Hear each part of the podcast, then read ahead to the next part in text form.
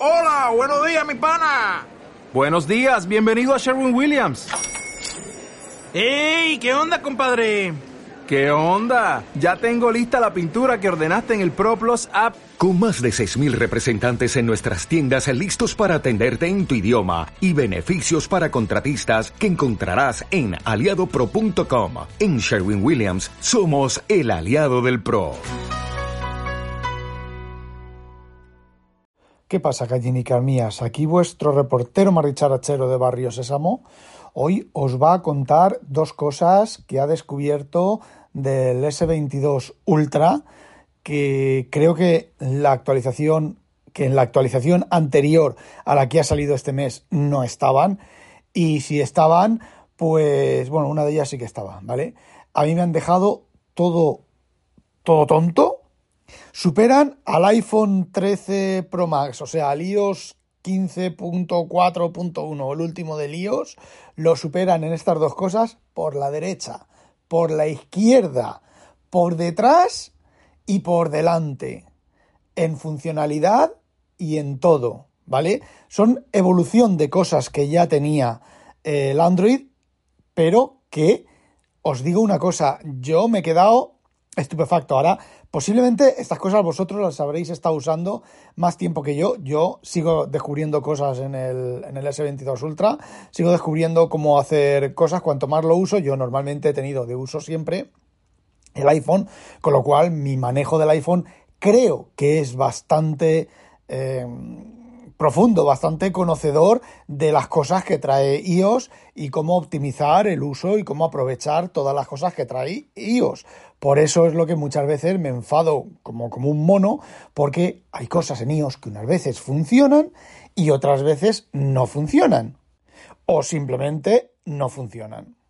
Y otras novedades místico-mágicas como esto del Universal Control, pues da una idea de lo descerebrados que son los mm, fanboys cancamuseros de la zurraspa, porque son cosas que existen, no ya, esa cosa en concreto, no ya existe desde hace un montón de años, sino que funciona mejor, bueno, igual que en los, en los Mac y en los iPad.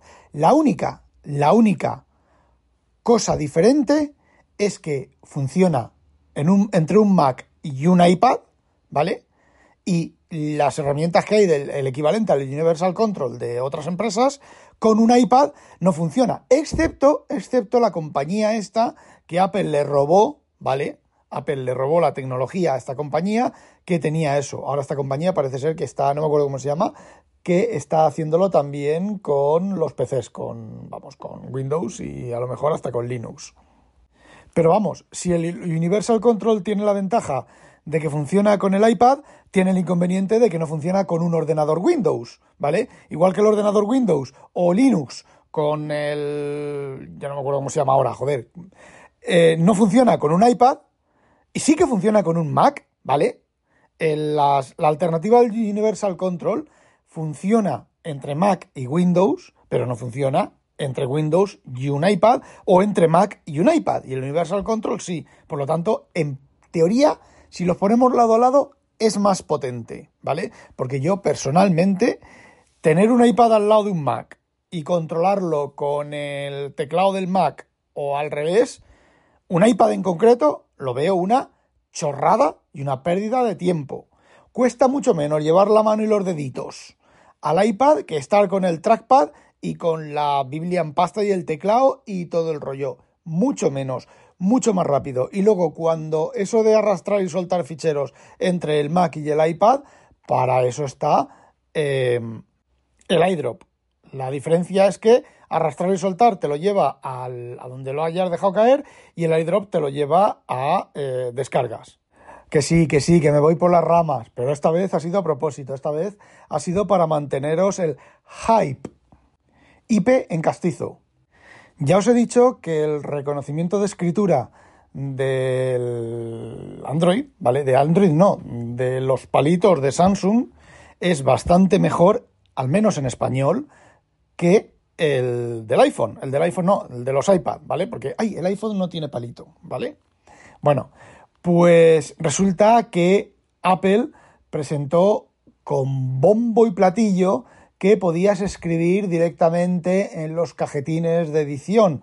Podías ponerte con el palito y escribir directamente con el cajetín de edición, ¿vale? Yo, para mí, eso lo estoy a punto de desactivarlo porque si toco con el palito a dos dedos fuera del cajetín o toco con el palito, estoy con el palito y toco pip en el cajetín para abrir la ventanita esta del teclado que se hable y luego desplegar el teclado, muchas veces no lo detecta como un toque, lo detecta como que he empezado a escribir. Con lo cual, no es lo que yo quiero, ¿vale? Bueno, si al S22 Ultra, con el palito, normalmente cuando uno escribe en un campo de edición, tenga el palito en la mano o tenga toque con el dedo, normalmente si tienes el palito en la mano y el campo de edición estaba seleccionado cuando sacas el palito, te abre el cajetín de escribir a mano abajo con el palito y si no, bueno, pues lo sacas tú, eliges el icono de arriba de escribir con el palito, ¿vale? Eso sí que de vez en cuando, a mí yo no lo veo muy coherente, pero me imagino que pasará con el, en el S22 Ultra, pasará como en el Note 10 Plus, que terminaron arreglándolo y terminando, terminó funcionando bastante coherentemente, igual que funciona ahora en, la, en mi S6, que ya podían sacar ya el puto Android 12 en la S6, que lo tienen todas las S6 menos la mía. Y también han dicho que la S6 también va a llevar el 12L, que es una versión optimizada para pantalla grande y para tabletas. A ver, ojalá si puedo, si la S6 se convierte en una tableta y no en un teléfono gigante. Bueno, pues ahora imaginaos que estáis en el campo de edición. Toca, acercáis el palito al campo de edición y cuando sale el iconcillo de pintar, te pones a escribir directamente en el campo de edición. Se abre un iconcillo muy parecido, una, una, tira de iconos muy parecidas a las que se abre con Apple, es una copia, pero, pero, funciona mucho mejor. ¿Por qué funciona mucho mejor? Por dos motivos. Primero, la sensación de escribir con el palito en las pantallas de los Samsung es infinitamente mejor que la de los iPad. Segunda, el reconocimiento de escritura es bastante mejor, por lo menos en español, en Samsung que en los iPad. Y añado dos más. Tercero, en el Flyphone no puedes hacer eso. Y cuarta, si no te gusta esa manera de escribir, o tocas el iconcillo de abrir el teclado y se te abre un teclado flotante, o tocas el iconcillo de abrirlo, mm, el pad de escritura como era antes, o lo desactivas. En el iPad, si no me falla la memoria, si desactivas la escritura de lápiz en el lugar, en el lugar mm, o lo tienes activado y escribes en el lugar, o lo desactivas y no tienes reconocimiento de escritura en los campos de edición. Y sí, me diréis, Samsung lo ha copiado de Apple, pero por primera vez en la historia, o por primera vez que yo recuerde, Samsung lo ha implementado mejor que Apple. Bueno, y la segunda cosa. Otra de las cosas que Apple ha promocionado a bombo y platillo en la última, en iOS 15, es que te reconoce el texto de las fotos, te reconoce el texto de las capturas de pantalla, te lo reconoce inmediatamente. Sí, te lo reconoce con los iPhone nuevos, ¿vale? Te lo reconoce solamente de tres o cuatro idiomas. Entre ellos, menos mal, el español, ¿vale? Pero, por ejemplo, el holandés, que es el que a mí más me importa, no te lo reconoce. Además, reconoce que es holandés y te dice, el holandés de momento no está reconocido. Cosa que no veáis lo que me toca a los cojones. Que sepa que es holandés y no lo reconozca. La primera es que lo que os voy a contar ahora, que lo llevan haciendo Samsung desde casi, creo que desde el primer, la primera versión del palito o la segunda, ¿vale? Eh, reconoce chorrocientos mil millones más de idiomas. Esa es la primera, ¿vale?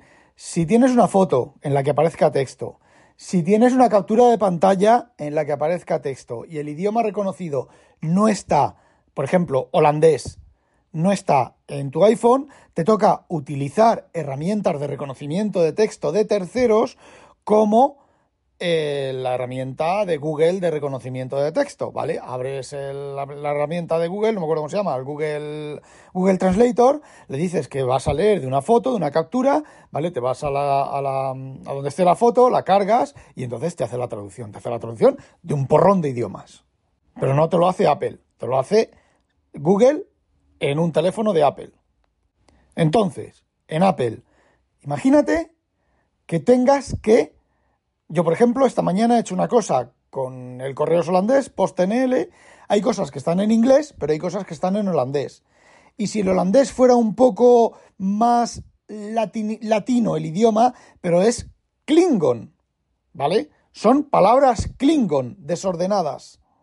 No tienen ningún sentido coherente, porque yo recuerdo una vez que a mí me dejaron un libro en rumano y yo el libro más o menos entendí lo que decía francés, exactamente lo mismo, italiano, eh, portugués, portugués de Brasil.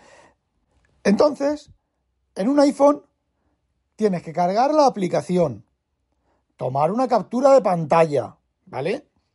Irte al Google Translator y hacer la traducción, volver a la aplicación, hacer scroll, volver a hacer lo mismo.